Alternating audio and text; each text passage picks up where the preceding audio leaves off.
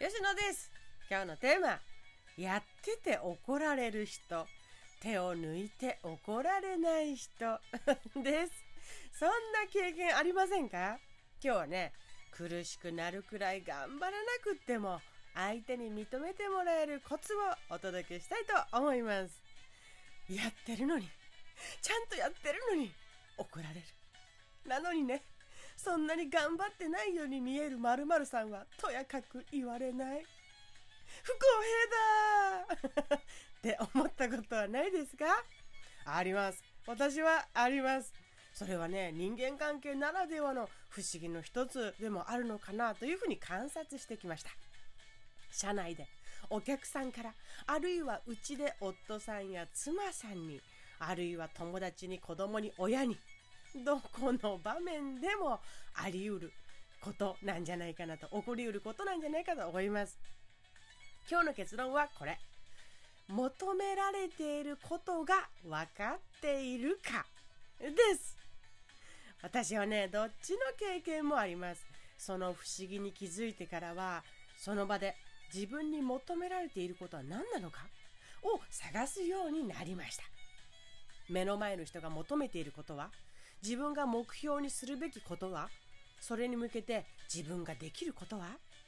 その肝が分かっていれば力を抜きながら求められていることを提供できるようになります。そう物事には肝があるんです。必ず肝があります。そいつをつかめばいいんだということですね。今回のテーマの肝それを知るにはコツがあります。3つ出してみました。まず1自分に関心を向けずに相手に関心を向ける。そして2相手が言わんとしていること望んでいることを言葉にして聞き返し確認する。3自分ができることすることを把握してできれば相手にも言葉で伝えて確認する。の3つです。まず1ですね。相手に関心を向ける。これはできてるようでなかなか難しいんです。なぜか自分に関心が向くからですね。そうです。どういうことかというと何か相手からお願いされた。あるいは注意や指示を受けた時相手からこうやって来た場合ですね。心の中であお願いって言ってるけど絶対断れないやつだよって思ったり瞬時にあまた同じこと言ってるこの人とか。あまた私はダメダメなんだ結局。注意されてるし。あ苦しい。とか。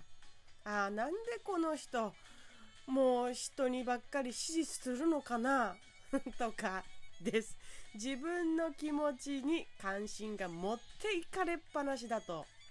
相手が本当に何をしてほしいのかが埋もれて見えなくなってしまいます。ここでつまずいている時期は自分がどれだけ頑張っても成果に結びつかなかったり苦しい頑張りになることも多くあります。そして2言葉にして確認するということ。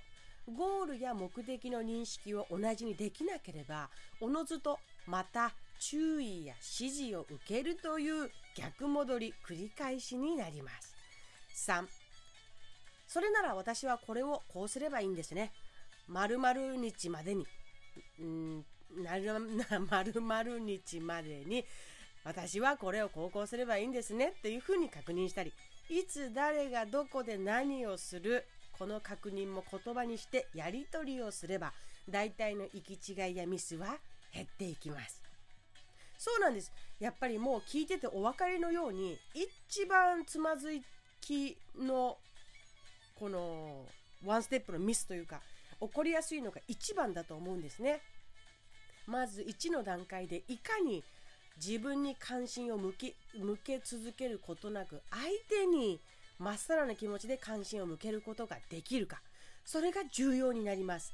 逆に言うとこれができれば自分の感情に惑わされずああすごい分かってるねというような言葉が聞けるほど相手が望むものを提供していけるのですね。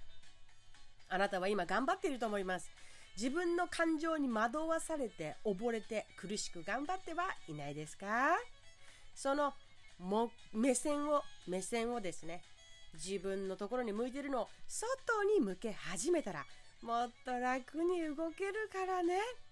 望むものを知ってそれを提供していけばいいのだから。でした。ではまた。